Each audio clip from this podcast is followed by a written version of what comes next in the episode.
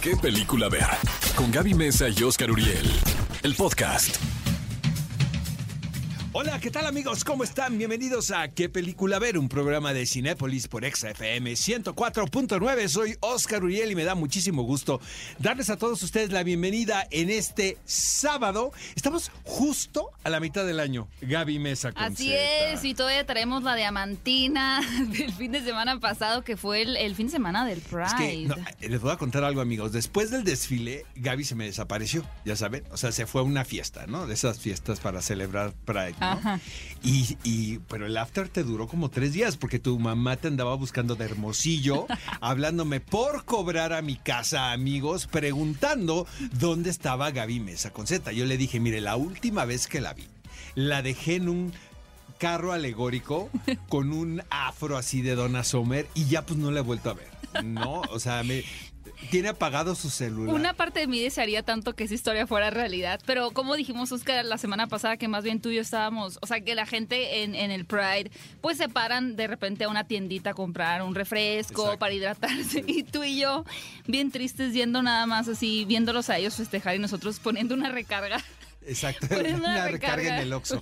El Oxxo. Oigan amigos, estamos de fiestas porque el señor Tom Cruise cumple 59 años. Yo Wow. creo que es la última gran estrella de Hollywood. Sí, este sí, digo, en lo que tiene que ver con el concepto de estos personajes eh, que, que han tenido como una carrera muy emblemática en el cine y que involucran también lo que tiene que ver con las escenas de acción, ¿no? El hecho de que él haga sus propios stunts a mí me parece fascinante. Hay algo que como que no nos... ¿No te cuadra? No nos cuadra, ¿no? Como que se nos cayó del caballo de Yo siento más bien que vendió su alma al diablo y Yo por eso es siento esta cosa eh, eh, también tan controladora que tiene, que ya vimos Ah, el temperamento. bueno. Que yo estoy de su lado, ¿eh? Eh, Cuando estaba pegando de gritos porque la gente no estaba llevando el protocolo sanitario, cuando él Sí. está dando la cara por la película frente al estudio. Sí, completamente. Sí, yo me hubiera puesto hasta peor. Pero, ¿y lo sabes qué, Oscar? Si, si pensamos como en todas las franquicias eh, que hemos tenido en los últimos años, no, 007, Rápidos y Furiosos y otras, definitivamente Misión Imposible, fuera de, creo que la 2 que no está tan entretenida, es una de las mejor logradas. Hay unas muy, mu- hay unos episodios muy buenos. ¿eh? De y bueno, El último fue genial, en el París. próximo año me da la impresión que va a ser todo un espectáculo también. Oigan, y también ayer cumplió... mi- 35 años. Iba a decir mi contemporánea, pero no me estaba subiendo años yo. No te hagas, ya tienes 35. Claro que no. Lindsay No. Lohan. Lindsay Lohan cumplió 35 años. Qué misteriosa es la vida de Lindsay Lohan, como que yo de pronto mi, mente se quiere, vida, sí, mi mente se quiere aferrar a, a recordarla por estas películas de, de Disney Channel, obviamente The por The Parent Trap. exacto Juego de Gemelas, eh, que es un remake por cierto. De Yo la de los creo que 60 con poca- Hayley es- Mills. Exacto. no, pero yo vi, yo lo vi sabe. original, es, es ¿Y divertidísimo. cuál te gusta más? Los dos están padres. Básicamente es la misma historia. Pero muy poca gente sabe eso, ¿eh? Pero ustedes sí se enteran aquí porque están escuchando qué película ver y aquí les vamos a tener siempre la mejor información de cine. Oigan, eh, Tenoch Huerta va a estar con nosotros. Es nuestro invitado especial en esta edición de qué película. A ver, ¿que, que hable de política o no? No, ¿verdad? Ay, sí. Bueno, no de política. O sea, no lo que tiene que ver con, con partidos políticos, sino como de... Es que no- ya no puedes separar, creo, el cine de la política Sí, en estos días. Sí, en estos días, por ya lo no menos. se puede separar por el tema también de la inclusión, de la diversidad. Siempre tiene que entrar en un entorno Pues muy político. polémico Tenoch Huerta en redes Pero sociales. adorable. A mí me cae súper bien. Sí, a mí Y le también. está yendo increíble. ¿Qué película ver? El podcast. Amigos, estamos de regreso en ¿Qué película ver? Un programa de Cinépolis por XFM 104.9. Vamos a nuestra sección de noticias.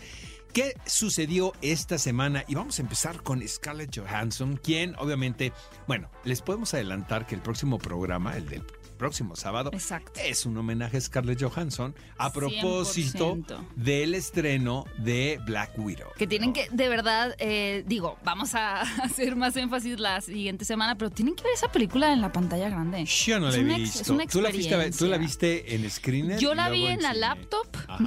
Sí, en mi laptop, y luego la vi en IMAX. O sea, pasé así como de diminutivo a Yo quiero verla. Es que, eh, que se les ocurre, amigos, hacer eh, la función de prensa el miércoles en la mañana y yo estoy al aire en un programa en vivo en Televisa. Entonces, pues no. Da toda- como mucho fomo eso. ¿no? Todavía no me puedo teletransportar, ¿no? Exacto. Entonces, este, espero verla eh, a principios de la próxima semana, pero se me antoja muchísimo. Sí. Bueno, la noticia es de que Scarlett Johansson va a hacer eh, su versión de Tower of Terror. A mí te voy a platicar, Gaby, que este tipo de películas basadas en, ¿En atracciones? atracciones de parque de diversión me da una mala espina que no sabes. ¿No te gusta Piratas del Caribe? La verdad, no. Uy, a mí no, me encanta. No, no. Me fascina la trilogía. primera, más o menos, ¿no? Pero no soy, no soy de, de ese tipo Que de mira, si somos muy honestos, hemos tenido varias, ¿no? Las que más emblemáticas, por supuesto, eh, La Mansión Embrujada eh, con Eddie Murphy, que es una muy mala película. Ay, pero malísimo. Malísima. Y luego tuvimos una que pasó súper desapercibida, que tendría que volver a verla, la verdad, pero a nivel personal cuando la vi me gustó, que es la de Tomorrowland, que más allá de enfocarse en una atracción específica, eh, tomaba como referencia toda el área de Disneyland, que es como futurista, y era una historia diferente, era una historia, eh, pues sí, enfocada más a, los niños, que a mí la verdad me pareció una premisa bien interesante, pero no tuvo el éxito eh, esperado. Ahora, la Torre del Terror es esta atracción que un elevador te sube y lo te deja caer, que la verdad es muy divertida, ha pasado por varias transformaciones en los parques, fue después de Guardianes de la Galaxia, luego lo hicieron originalmente pues era de Twilight Zone, y creo que ahora es de Marvel, pero bueno, Scarlett Johansson va a producir esta, esta nueva película y el director de Toy Story 4, quien es Josh Cooley, es quien está escribiendo el guion. O sea, todo se queda en Disney. Ahora, eh, se rumora que Scarlett Johansson también la va a protagonizar. Sin embargo, esto todavía no ha sido corroborado. Lo que sí sabemos es que ella será la productora. Hay una versión de... ¿Del 94? Exacto, con Steve Guttenberg, Y ¿no? con Kristen Dunst. cuando era una niña. Ya no me acuerdo de esa. Hay que revisitarla. Exacto. No, seguramente va a estar más padre la de Scarlett Johansson. Y bueno, bue- esta noticia sí que me sorprendió. Te Vaya. quedaste. Ahí te va. Eh, Quentin Tarantino ha manejado con tanto sigilo y misterio el asunto de que va a dejar la dirección. Y, eh, porque él tiene la teoría que yo se la puedo rebatir, de que los directores van en decadencia y que sus peores películas son las últimas. De hecho, hace poco en un podcast empezó a criticar a- desde a Martin Scorsese, porque Ah, así ¿de se va. Sí. Eh, pasando por Clint Eastwood. Cuando, por ejemplo, Clint Eastwood, por poner un ejemplo, creo que unas de sus últimas películas son de sus mejores. ¿Cómo se llamaba la de Jewel? Eh, la de ese, basada en hechos Exacto, reales de de, Richard Jewell. Ju- eh, me parece muy bien No, lograda hombre, esa esa y varias. tiene La mula también La me mula gustó. es padrísima. Entonces, este, eh, ahora parece ser que dijo, porque es un provocador, que Quentin Tarantino, que quiere hacer un remake de Perros de Reserva. Pero ¿para qué haces un remake de tu propia película? Necesitas estar loco, como está él, ¿no? Pues sí. ¿Qué va a hacer? ¿Va a corregir lo que no le gustó?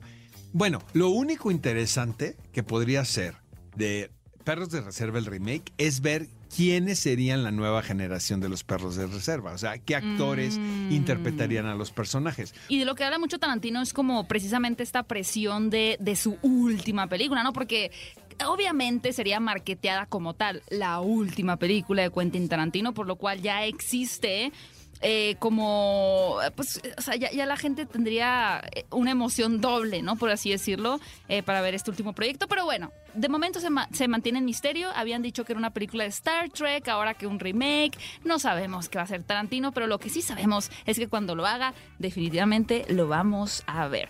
Oye, Oscar, y ya hemos eh, hablado bastante de esto, que estamos bien felices aquí en qué película ver, porque ya se están filmando oficialmente grandes blockbusters. Y ya nos da mucho gusto. ¿no? Sí, porque luego- Este tipo de noticias me ponen de buenas, honestamente. Habían salido muchas noticias como estas películas que de hecho eran promocionadas como películas que fueron filmadas durante la pandemia, ¿no? Pero por ejemplo, ahora tenemos ya eh, oficialmente el comunicado de que se empiezan las filmaciones de Aquaman en The Lost Kingdom. Miren, eh, vengan los trolls, ¿no? ¿Por qué los- Eh, porque Amber Heard vas a decir que le no, amas? yo no soy tan fan de la primera de No, Aquaman. está bien. Sí, Es entiendo por qué. No entré, no entré a la Mm. convención, la verdad. Y vaya que Entiendo James. Wan eh, me parece un director muy interesante. ¿no? ¿Sabes qué me costó trabajo en Es que Aquaman eran a mí? demasiados efectos digitales y a mí me Ah, cansa. A mí se me hacen muy bien logrados. Lo que a mí como que decía, esto no sé si me está gustando como se ve o no, es William Dafoe como uno de los personajes, porque, híjole, no sé, yo me encanta la trayectoria de, de William Dafoe y verlo como sireno, no sé. Como que una cosita chocada por ahí. Pero bueno, esta película está programada para estrenarse en Cinefilos el 16 de diciembre de 2022. O sea, no falta tantísimo. Y también la semana pasada justo comentamos que había comenzado ya la filmación de John Wick, Esa- capítulo Esa, por ejemplo, se me antoja muchísimo. Exacto, que se Yo va a filmar fan en... de las películas de John Wick. ¿eh? Ay, es que... Y, y que no se acaben nunca, ¿no? Aunque Son ya evolucionaron divertidas. a también ya superhéroe, porque la tercera ya se tuvo que... O sea, se veía muy ¿Cómo se llama la, muerto. la, la que se parece? Parabellum. No, la Ah. Alone, Alone, solo. Eh, la que se estrenó hace como nadie. Ah, sí. Nadie nos encanta, ¿estás de acuerdo? Genial. Que son de los mismos creadores de John Wick. Le supieron bien dar con Bob Odernick. Exacto. Bob Odernick. Y también eh, se está. ¿qué, qué tal el elenco que no para de sumarse a la película de Knives Out 2 o Entre Navajas y Secretos 2 de Ryan Johnson? Hay un elenco de verdad brutal en, en esta película, pero el último que se incorporó también a esta filmación eh, fue Ethan Hawke. También ya se Exacto. suma a la. O sea, es un elenco que también lo fue en la primera película, ¿no? Exacto. Parte del encanto era la cantidad de estrellas que tenían por ahí. Knives Out. Algo que también intentó eh, Acabo de ver un meme buenísimo que acaban de, de invitar navajas a- y secretos. a Ana Martín al elenco de Knives Out. Ah. Quien haya entendido el chiste de Oscar, manifiestes en Twitter. Oye, no, pero creo que Knives Out logró muy bien lo que mm, expre- me Expreso del Oriente, el asesinato del Expreso del Oriente, no logró tan bien. Te voy a decir una cosa, es que cómo se atreven, es muy mala adaptación de Asesinato en el Expreso del Oriente. Sí, hay una de 1974 de Sidney Lumet que te invito a que lo veas para hay, hay carreras Ah, claro. y trayectorias. Hay carreras Hay y carreras y trayectorias. Y siento que el tono, por ejemplo, estaba eh, totalmente erróneo en la versión de Kenneth Branagh. Y tenía Mm. y Y eso que qué Kenneth lástima, Branagh, que es muy buen pues tenía un realizador. el repartazo. Cuando yo leí el quiénes iban a estar en la película, dije, esto va a ser un trancazo. El problema fue la dirección. Y siento que Knives Out, como bien lo dices, ah, supo aprovechar más El eso. elenco. Y entender más cómo debería ser un who done it, como dicen los norteamericanos. Les cuento que cada semana estamos publicando en las redes de Cinépolis, arroba Cinépolis en Twitter, una encuesta, porque queremos conocer sus gustos cinéfilos semana tras semana. Y miren, la semana pasada, como se estaba celebrando el Día del Orgullo LGBT, pues queríamos saber cuál era su película favorita en torno a esta temática. Uy, estuvo, estuvo reñido esto, Oscar, ver, ¿cuál estuviste a punto de ganar. Fue Call Me By Your Name, la mía, ¿no? Exacto, a ver, las opciones eran La vida de Adele, Llámame por tu nombre o Call Me By Your Name, Secreto en la montaña y Carol. Y la gran ganadora fue Secreto en la montaña. Pues sí, puede ser. Me sorprendí porque siento que luego las generaciones que se mueven en Twitter hu- hubieran votado más fuerte. Por Call Me By Your Name. O sea, a lo mejor el factor caníbal Oye, tuvo que pero influir ahí, la ¿no? vida de Adele y Carol quedaron muy abajo. ¿Por qué? No sé, pero lo que pasa con eh. Secreto en la Montaña es que la pasan mucho en televisión. Yo cada, te juro, o sea, la prendo la tele, le estoy dando así a los canales y aparece en una, ¿no?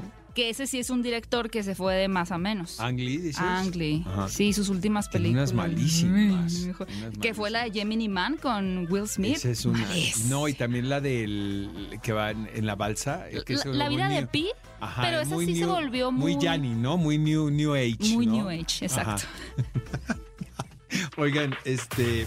Ahí les va otra noticia. Y es que si hay una actriz ahora que está de moda, podemos decirlo, y no solamente porque es espectacular, sino porque es una gran intérprete, es Vanessa Kirby, ¿no? Bueno, esta semana se anuncia que se integra al reparto de la más reciente producción dirigida por Florian Seller, que para mí es, ya lo he dicho en este programa, no solamente un descubrimiento como director de cine, pero es uno de los mejores dramaturgos que hay en este momento trabajando. Sus obras, que yo conocía antes de ver El Padre, protagonizada por Anthony Hopkins, pues, son realmente espectaculares. Y hay una trilogía, obviamente, que es El Padre, la Madre y el Hijo. Wow. Pero esta semana se anuncia que Vanessa Kirby se integra a El Hijo, dirigida por Florence. Ay, esos elencos me hacen suspirar. Es que está Yo increíble. digo, qué Ahora, belleza. eh, necesitan un jovencito para el hijo, un adolescente que tiene que ser no buen actor, lo que le sigue. ¿Quién pensaría No eso? tengo idea, yo creo que van a sacar, van a lanzar a alguien, ¿eh? O sea, Ah, creo que es alguien el, más desconocido. el personaje se presta para que sea un lanzamiento, ¿sabes? Ay, me emociona muchísimo. Yo siento que esta va a ser una gran película Wow. y, y vaya que actores carismáticos. Laura Dern es lo máximo, ¿estás de acuerdo? Pues se ganó el Oscar por Marriage Story. Exactamente, Eh, pero aparte en hizo. Eh, hace personajes de soporte y la convierten en protagonista, en Big Little Lies. Ella era la villana. Creo que en los últimos años Laura Dern ha tenido Es como su un mejor ascenso, momento. ¿no? Exacto. Su mejor momento. Pues es que esta es gran actriz. Totalmente. Oigan, y hablando de poner en el spotlight a personajes no tan conocidos, actores no tan conocidos, esta noticia generó bastante revuelo. Me imagino ahí a ver de qué, de qué se trata. Nuestra nueva Blancanieves. Eh, Disney no va a parar con los live actions y también tiene ya en desarrollo, ya están trabajando en una adaptación de este clásico, pues realmente de los hermanos Grimm, ¿no? Es un cuento de los hermanos Grimm, adaptado por Disney, adaptado por medio mundo. Ha Pero habido ya muchísimas dicho que qué riesgo. interpretaciones. Finalmente es un clásico de clásicos. ¿No? Blancanieves sí, pero es pues del, a- del 37, si mal Híjole, no recuerdo, creo sí que sí.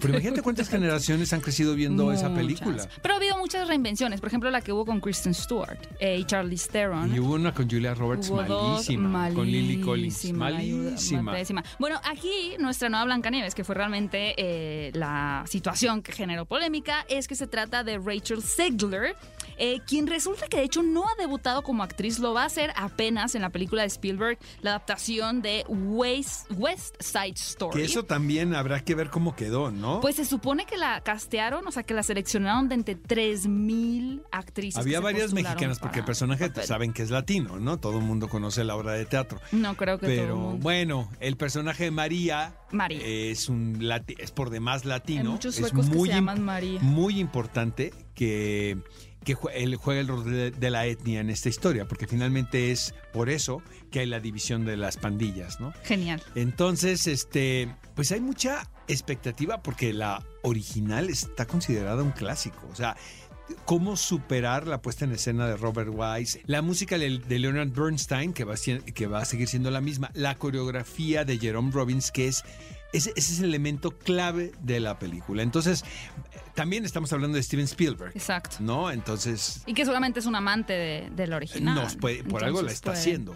Pero bueno, como dice Oscar, María es interpretada por Rachel Zegler, entonces pueden imaginarse que la actriz no es blanca como la nieve y eso genera muchísima polémica. A mí la verdad es que me da mucha risa ya que se enojen por estas adaptaciones porque, amigos, yo a ustedes crecieron con eh, los personajes de Disney, ya tuvimos nuestra infancia con Disney, no pasa nada si Disney dice vamos a hacer que Blancanieves ya no sea tan blanca como la nieve, vamos a cambiarla, a mí me da igual, honestamente, yo sé que hay opiniones distintas a la, mía, eh, a nivel personal, pues a mí no me importa. Yo creo que mientras den una muy buena interpretación y esté, pues, eh, el producto, ¿no? Con una buena historia, un buen guion, una buena dirección, para mí es más que suficiente. Pero bueno, si no conocen a la actriz, muy pronto la van a ver en esta película de Steven Spielberg. Oigan, y aquí viene la nueva encuesta de la semana. ¿Estás listo, Oscar Uriel? Uy, está, está buena, ¿eh? está muy buena. Ok, de hecho está difícil de elegir esto, pero A ver, Ayer, no sé si sabías, Oscar, pero fue el Día Mundial de los OVNIs. ¿Qué- ¿Tú crees en los ovnis? sí. La Sí. verdad sí, creo Sí, que cada vez estamos más cerca de saber más cosas. Oh, qué miedo. No, qué emocionante que nos toque este, ¿no? Que este es que el cine nos ha hecho vida. tenerles miedo, pero bueno. No, hombre, Queremos que vayan a votar a las redes de Cinépolis, arroba Cinépolis en Twitter, para que nos cuenten cuál de estas películas que les voy a decir es su favorita. a ver. Ahí les van.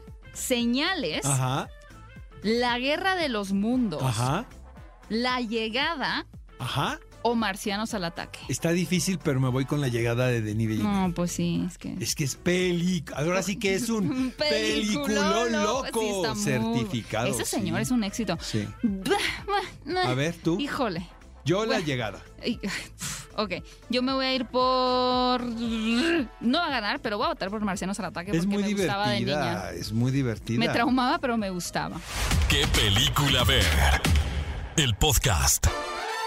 Cinefilos, estamos de regreso en qué película ver. Obviamente, vamos a contarles qué películas están en este momento en los cines, en la pantalla grande, para que puedan ir a disfrutar este fin de semana y también durante la semana, que por cierto, les recuerdo que estén checando la cartelera porque eh, los estrenos ahora son los días jueves, no los viernes, porque creo que todos nos quedamos con ese chip de que los estrenos son los días viernes. No, no, no. En Cinépolis, a partir de los jueves tenemos títulos nuevos y en esta ocasión ya tenemos en la pantalla grande la nueva película del director Hirokazu Koreda, que se llama La Verdad. Y Oscar Uriel, tú tuviste la oportunidad de ver esa película. Un Dos veces atrás. ya van. La vi, Ya la vi dos. hace dos años en el Festival de Toronto y la acabo de volver a ver porque qué tal que ya no me acuerdo, ¿verdad?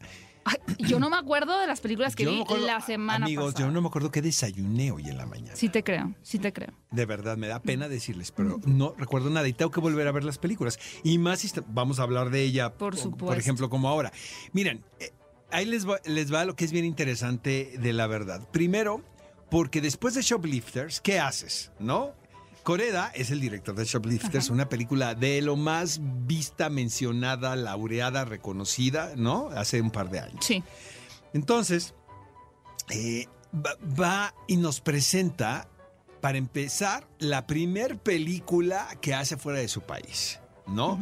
Pero con un elenco eh, internacional. Muy internacional. Exacto. Para empezar, lleva a Catherine Deneuve, que me imagino a Catherine Deneuve insistiéndole a Coreda, porque es las, las francesas Es de esas. es- son de esas. Son de esas. Ajá, de que les das el número de WhatsApp, el contacto en WhatsApp y te están todo el tiempo mandando mensajes de, oye, si hay un personaje para mí en tu próxima película. Isabel Huppert hace lo mismo, que es muy- son muy listas, la verdad. O sea, andan persiguiendo la chuleta literalmente. Bueno, con los grandes, Pero con los autores. ¿No? Claro. Yo conozco actrices que andan persiguiendo la chuleta con gente que dices como, ¿para qué le pides trabajo, no?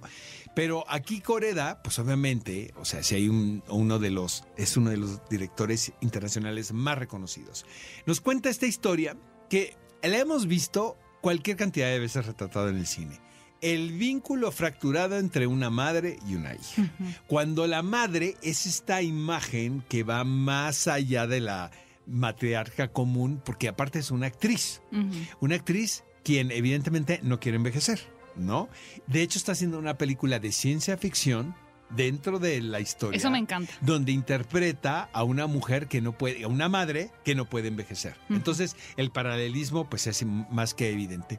Pero lo que es increíble, amigos, es que a la hija le interpreta Juliette Binoche. Imagínate, Catherine Deneuve y Juliette Binoche por el precio de un boleto. Estamos todos ahí en el cine. ¿verdad? Y- Y, luego y- Ethan Hawke. Hawke, caray. Que ¿no? se me hizo muy buen casting el de Ethan Hawke. Ethan Hawke interpreta al marido de la hija. La hija es una escritora, ¿no? Entonces, este, es un actor que no le va tan bien. Me- nos da la impresión, porque eso no te queda muy claro y es muy ambiguo en la, en la historia, de si sabemos si tiene talento o no talento. Ajá. La madre lo- obviamente lo descalifica, ¿no? Por completo, ¿no? Lo que sí no- nos queda claro es que no le ha llegado la gran oportunidad al personaje que interpreta a Ethan Hawke, ¿no? Sí. Entonces, este, es muy chistoso. Es, es, es una película, podemos pensarlo así, pequeña, y esto lo digo entrecomillado, pero como eh, los trabajos de Coreda está lleno de sutilezas que enriquecen realmente cualquier trama que estés contando. Porque es un tipo por demás inteligente, no se le va nada, ¿sabes? Y es fascinante ver un tipo tan cerebral contar una historia por demás Me sentimental. encanta como Oscar eh, describiste esa, bueno, hablaste de esa película. Hay una frase antes de pasar al siguiente estreno que seguramente van a querer ver que me, me, me llamó mucho la atención esa película, la verdad, donde la madre, ¿no? La actriz dice, prefiero haber sido una mala madre, pero una gran actriz, porque el público sí me lo perdona. Qué fuerte. Pero es buenísima, ¿eh? Sí, muy fuerte. Vayan a ver Conocemos esa casos, película. conocemos casos. La ¿eh? vida misma. La vida misma. Oigan, cinéfilos, y también llega a la pantalla grande la quinta película, ya podemos decir, de esta franquicia de Supuestamente la es la última, ¿no? Pues supuestamente, La purga pero... por siempre. ¿Qué tal? no? Miren, les- la purga por siempre. Les voy a decir una cosa. Recuerden que la purga, eh, hace ocho años llegó este concepto por parte de la productora de Bloomhouse, quienes tenían esta visión o este objetivo de relatar historias eh, terroríficas o retorcidas con muy poco presupuesto, pero que fueran vistas por una audiencia muy grande, ¿no? Eh, uno de los primeros experimentos fue actividad paranormal y la purga también fue uno de ellos, en donde la premisa es que durante 12 horas eh, todas las personas tienen como un l- pase libre, ¿no? Un pase para poder hacer todos eh, los desmanes, eh, generar crímenes violencia, y- crímenes. Y que no hay una consecuencia y legal que de esto. no hay una consecuencia real, exactamente. Esto es una idea por demás supremacista, pues no este, área. Porque eh, originalmente la idea de la purga, que ahora es políticamente incorrecto por donde se le vea, era como limpiar, ¿sabes? Un poco la escoria de la sociedad. Pero ¿quién decide eso? ¿Quién decide qué es lo que tienes que limpiar o no? Ahora, obviamente, por lo que ha pasado este, eh, en los últimos años, se convierte la anécdota en que le tienen que dar la vuelta. Entonces, Sí. creo que con esta película también tratan de cerrar el ciclo de la purga, porque les- les- ahora sí que les vamos a spoilerar esto. Eh, supuestamente termina esta, esta experi- este experimento. Yo siento que no tanto. Porque ya nadie puede hacer eso, ¿no? Entonces, los protagonistas le da la oportunidad a que sean mexicanos. Exacto. Entonces son Ana de la Reguera y Tenoch Huerta. Y aquí ellos se enfrentan a dos enemigos, podemos decirle. Primero, al acontecimiento de la purga, al evento de la purga. Y segundo, al racismo imperante que hay en los Estados Unidos. Exacto, sí, porque ellos representan a un par de inmigrantes. eh, y ahora la, la- la propuesta de esta purga que lleva el título La purga por siempre es, como bien menciona Oscar, el hecho de que estas personas, quienes pues purgan, ¿no? Tienen esta catarsis, por así decirlo, por 12 horas, dicen, pues no, 12 horas no son suficientes, vamos a agarrar ya el vuelo que traemos y vamos a empezar a purgar todo lo que nosotros como estadounidenses consideramos que está contaminando nuestro país. Pero es un grupo de rebeldes quienes están haciendo eso, porque Exacto. supuestamente por parte del gobierno la purga se ha extinguido. Pero empieza como una guerra civil, por Exactamente. decirlo de cierta manera. Exactamente. Y más adelante, no se vayan porque tenemos una entrevista aquí en exclusiva que realizó mi querido Oscar Uriel con Tenoch Huerta, quien está con todo en Hollywood, verdad, con muchísimos proyectos, siendo este uno de los que ya pueden Forever. ver. No es oficial, amigos, pero les vamos a pasar Pero antes de Wakanda Forever, eh, pues que Tenoch nos cuente un poquito de su, de su trabajo en la purga, así que no se vayan que vamos a tener esa Oye, entrevista Gaby, muy pronto. ya, es bien importante decirles esto, amigo, que el director de La Purga por siempre es Everardo Gout, el mismo de Días de Gracia, que también es mexicano, y el director de fotografía es Luis Sansanz.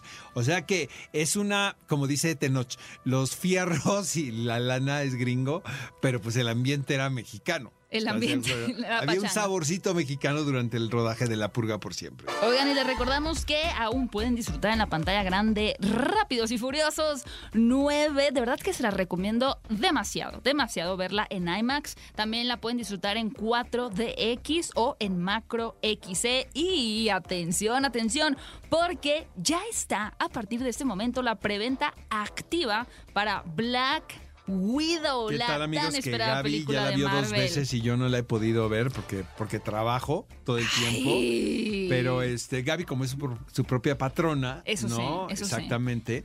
Este, pues ya la Tú también eres veces. tu propio patrón. No, yo tengo, yo en algunos eh, eventos ahí tengo patrones Sí, todavía. que te andan correteando. ajá, ajá. Bueno, la película estrena el 8 de julio, pero desde el día de hoy ya pueden ustedes adquirir los boletos para ver Black Widow. Oigan, ¿y qué creen? Estamos demasiado emocionados en, en qué película ver con este estreno de Black Widow. Por eso queremos darles 10 pases dobles para que ustedes puedan disfrutar de esta película del universo cinematográfico de Marvel en una pantalla Screen X. De verdad que si ya ver la película es una experiencia, verla en la pantalla eh, Screen X que rodea los laterales y tienen también la parte frontal va a ser fascinante. De verdad, los invito a que participen. A ver, y también para todas las cinéfilas y cinéfilos que nos escuchan, seguramente que tienen uno o más hermanos o hermanas eh, por ahí que de chiquitos fueron su peor pesadilla, pero probablemente ahora de grandes, pues ya la cosa cambió y sean de las personas más importantes en sus vidas. Realmente los hermanos y las hermanas son nuestros cómplices, las personas que más nos conocen y para muchas de nosotras, a nivel particular, nuestras mejores amigas. Así que para ganar unas de las 10 cortesías dobles para ir a Cinépolis a ver Black Widow en la pantalla grande, aquí te van los pasos que tienes que seguir. Ok, sube una foto que te encante con tu hermana o hermano. Utiliza el hashtag qué película ver y arroba a Cinépolis. Y finalmente sube una captura de pantalla de que nos sigues en nuestro podcast en Spotify, qué película ver, o de que nos calificaste Voy a subir una en con Manolo, iTunes. fíjate. ¿Tienes varias fotos con Manolo? Pues tengo varias, pero nos podemos tomar una, en- podemos hacer un live. Tú no, puedes participar. ¿No puedo participar? No. No, a ver qué dice la No, productora. porque son solo 10 Tú no pases. puedes decidir si participas participo, no, Ale, Gaby. Para no eso puedes. tenemos productores. Ahí dice que no. Es que yo Ale le leo la que no. mente. Ay, claro, no, pues ya se pusieron de acuerdo. ¿no?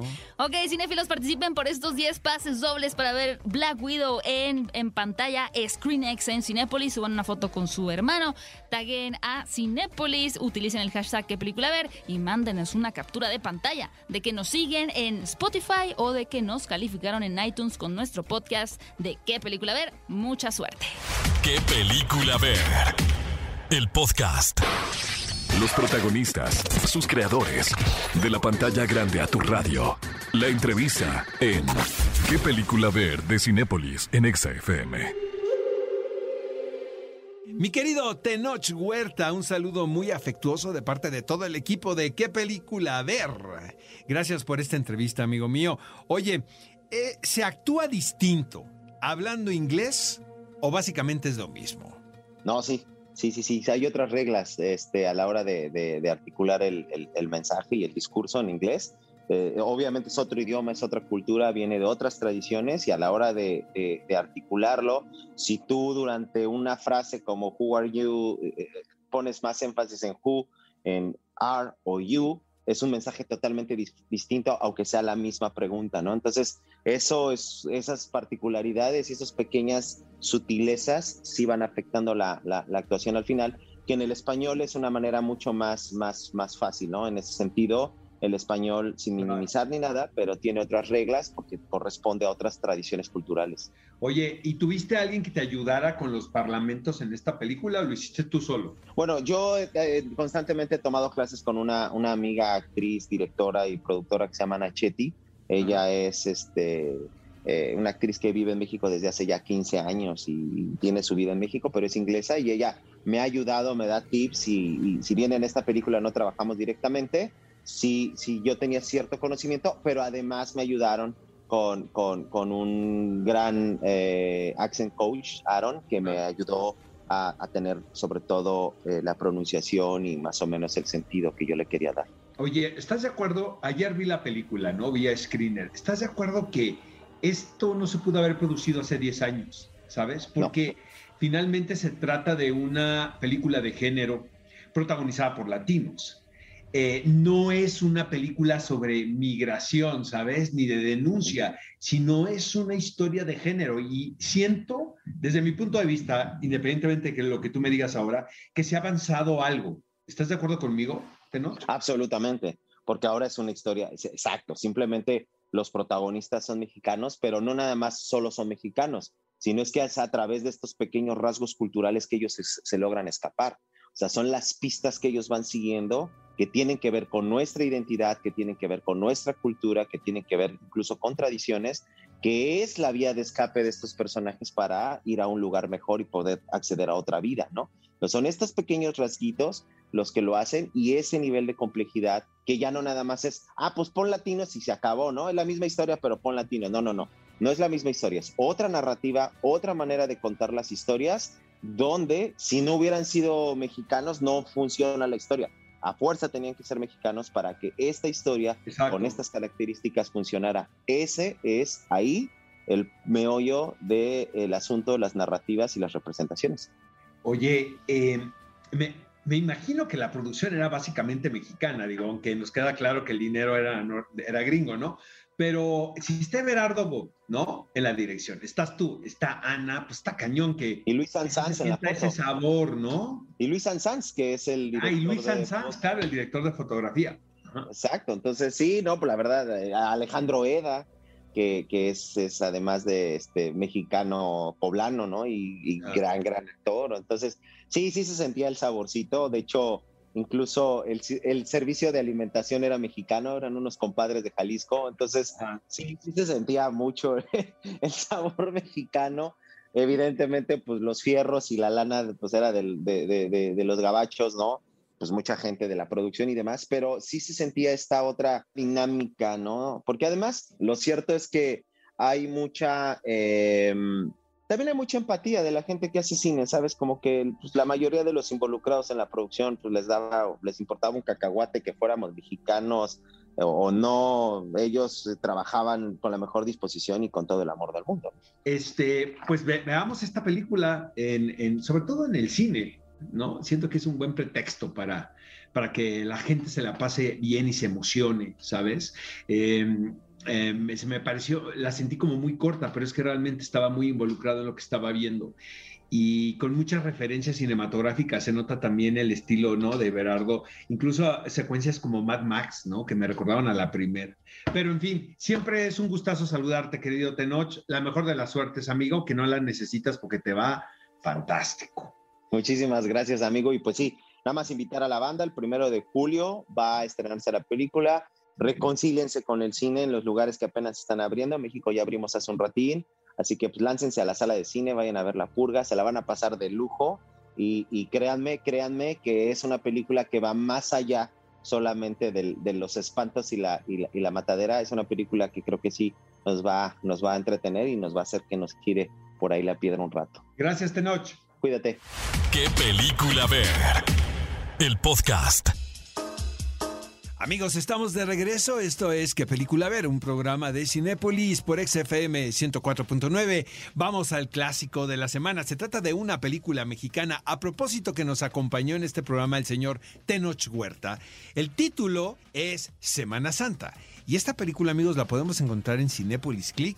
Es dirigida por Alejandra Márquez Abella, quien es la realizadora de Las Niñas Bien. Pero esta es su ópera prima. Muy diferentes entre sí, ¿no? Eh, sí, bueno. Lo cual está padre. Puedes deducir que hay una directora inteligente detrás de ah, todo bueno, esto. Sí. ¿Estás de acuerdo? Entonces, esta es la historia de tres personajes eh, muy fascinantes, porque es la madre, el niño, que es su hijo, que es muy inteligente, el, ¿no?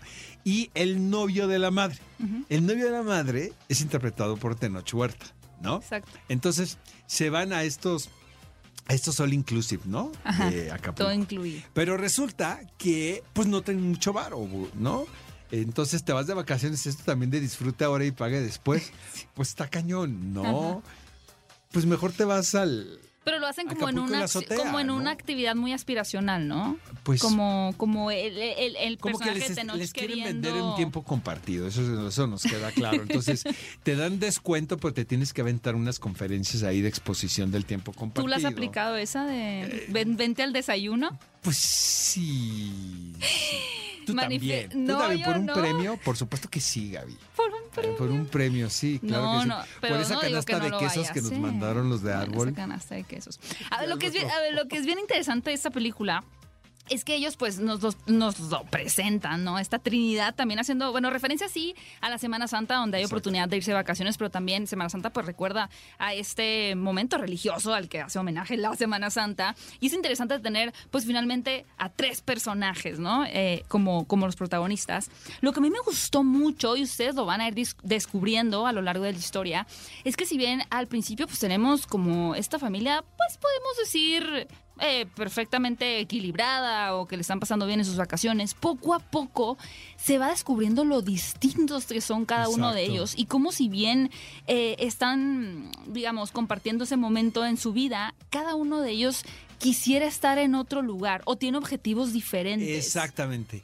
Eh, y eso nos pasaba a todos, yo Pero hasta creo. el niño. Exacto. Es muy diferente a la mamá y al que de novio repente la este, mamá. este tipo de vacaciones familiares que realmente pues eran eventos forzados. Son reveladoras. Son reveladoras, lo dirás de chiste. No, sí, son muy reveladoras. yo hace como que seis años me aventé un viajecito con toda mi familia y yo iba aterrado porque íbamos a un crucero y el crucero, ¿qué haces? Ni modo de tirarte al mar, ¿sabes? Si tienes una crisis. Pero eh, tiene que ver con eso, o sea, finalmente, aunque eres, formas parte de un clan, de una familia, no quiere decir que los intereses o las maneras de conseguir las cosas sean las mismas. Y cada ¿no? quien como que incluso va encontrando su propio clan. Y es eso, Bien y, es bien interesante lo que eh, propone aquí Alejandra, porque son viajes sumamente personales, ¿no?